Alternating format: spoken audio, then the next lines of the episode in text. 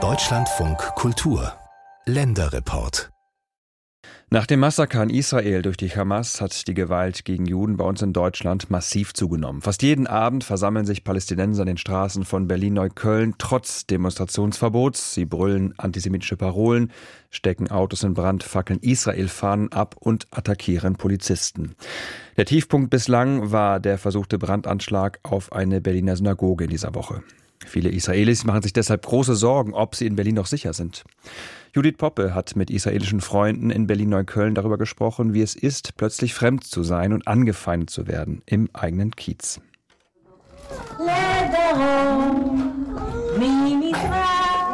Zwölf Kinder springen und tanzen durch den Raum.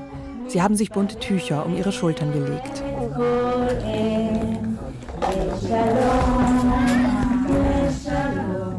Mit ihren Eltern singen sie gemeinsam Lieder auf Hebräisch und die Sängerin Nizan Bernstein begleitet sie dabei. Sie leitet regelmäßig die Gesangsgruppe in dem Berliner Gemeinschaftszentrum. Jetzt zu singen und sich zu bewegen hat etwas Therapeutisches, dass wir zusammen sind und trotz allem in unserer Sprache singen.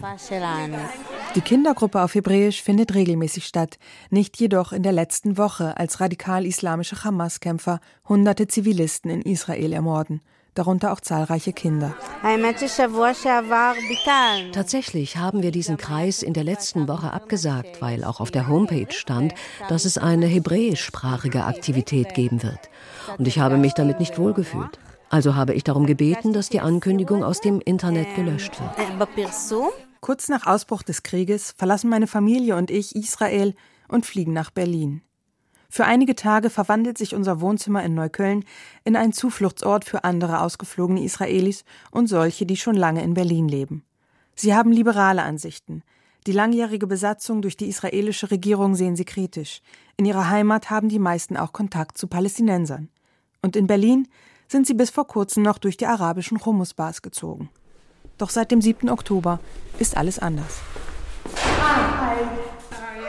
Auch für Dana, die ihren echten Namen nicht im Radio hören will. Vor sechs Jahren ist sie mit ihrem ebenfalls israelischen Partner vom Stadtteil Schöneberg nach Neukölln gezogen, in diesem palästinensisch und arabisch geprägten Kiez. Es war ein bewusster Entschluss. Culture-wise, I feel kind of closer to people from the Middle East. Kulturell fühle ich mich den Menschen aus dem Nahen Osten irgendwie näher. Wir mögen das gleiche Essen. Es ist zwar ein Klischee, aber ich fühle mich ihnen näher. Wir haben in gewisser Weise einen ähnlichen Hintergrund. Das ist es, was uns an Neukölln gefallen hat. Wir wollten hier sein. Diese Woche war es anders. Uh, Am 7. Oktober wurde der Schwager ihres Cousins im Kibbutz Be'eri im Süden Israels ermordet. Fast jeder hat Freundinnen, Freunde oder Verwandte, die getötet, als Geiseln nach Gaza verschleppt wurden oder gerade noch überlebt haben. Danas Unterlippe zittert, während sie spricht. Und was sie zusätzlich schockiert, am Tag des Angriffs wechseln sich auf ihrem Handybildschirm die grauenhaften Videos aus dem Süden Israels ab mit Bildern von der Sonnenallee in Neukölln, wo Menschen jubeln und Süßigkeiten verteilen. Es gab dieses Bild, das in den Medien zirkulierte, wo sie Süßigkeiten verteilten.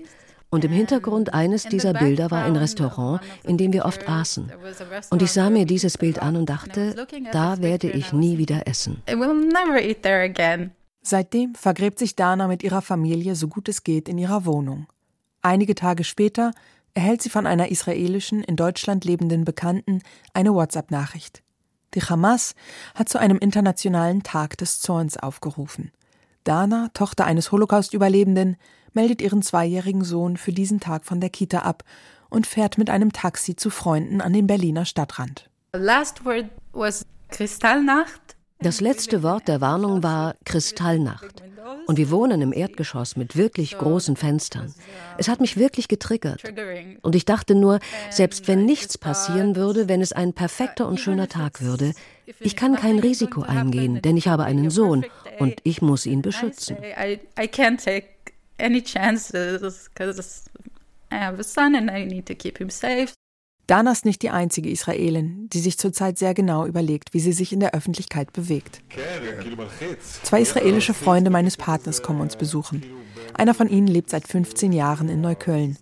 Auch er möchte seinen Namen nicht im Radio hören und bittet, seine Stimme zu verfremden. In der Vergangenheit, erzählt er, sei er oft zu Pro-Palästina-Demonstrationen gegangen, auch wenn der Konflikt zwischen Israel und Palästina wieder eskalierte. Doch seit dem Ausbruch des aktuellen Krieges ist es anders. Ich vertrete immer noch diese Überzeugung von Frieden und Pro-Palästina. Aber dieses Mal ist mein eigenes Gefühl ein anderes. Mein Nervensystem ist gerade eher auf Überlebensmodus eingestellt. Das geht so weit, dass er und seine Freundin sich US-amerikanische Decknamen zugelegt haben, mit denen sie sich in der Öffentlichkeit ansprechen. Auf der Straße und in U-Bahn sprechen sie auch nicht mehr Hebräisch, sondern nur noch Englisch. Und das mitunter in Codes. Zuerst haben wir uns entschieden, dass wir jedes Mal, wenn wir über Israel sprechen, aber den Namen Israel nicht aussprechen wollen, sagen, der Ort, der nicht genannt werden darf. Aber irgendwann haben wir beschlossen, es leichter zu machen. Seitdem sprechen wir von Israel als Voldemort. Jedes Mal, wenn wir also Israel sagen, sagen wir Voldemort. Weißt du, als wir in Voldemort waren? Sie lachen, während sie davon erzählen aber die Verunsicherung der beiden über die derzeitige Situation ist unübersehbar.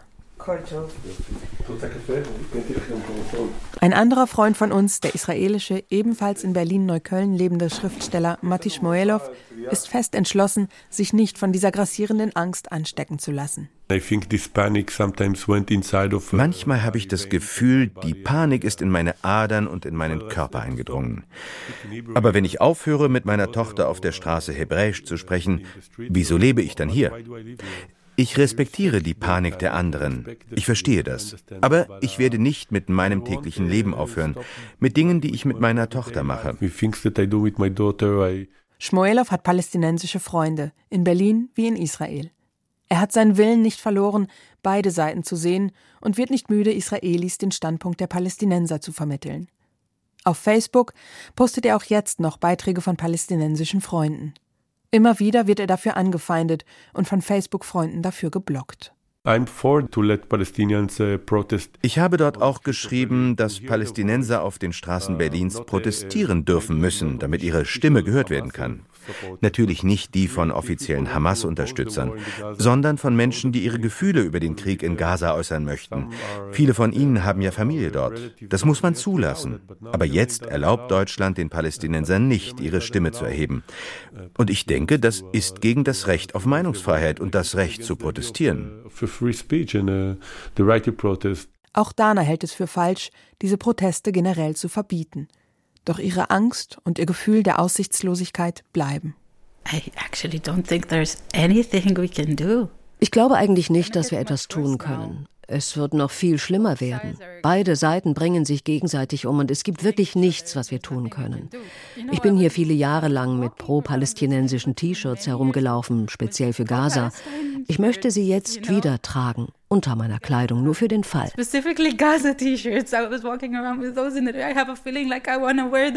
Ich möchte zeigen, dass ich sie unterstütze. Ich will nicht, dass jemand stirbt. Und es ist nicht so, dass ich will, dass Polizisten in unserer Nachbarschaft kreisen. Aber vielleicht ist es das, was wir brauchen. It's not like I want police officers to circle around my neighborhood, but maybe that's what we need. Aus Angst vor dem palästinensischen Mob. Dana, eine Israelin in Berlin-Neukölln.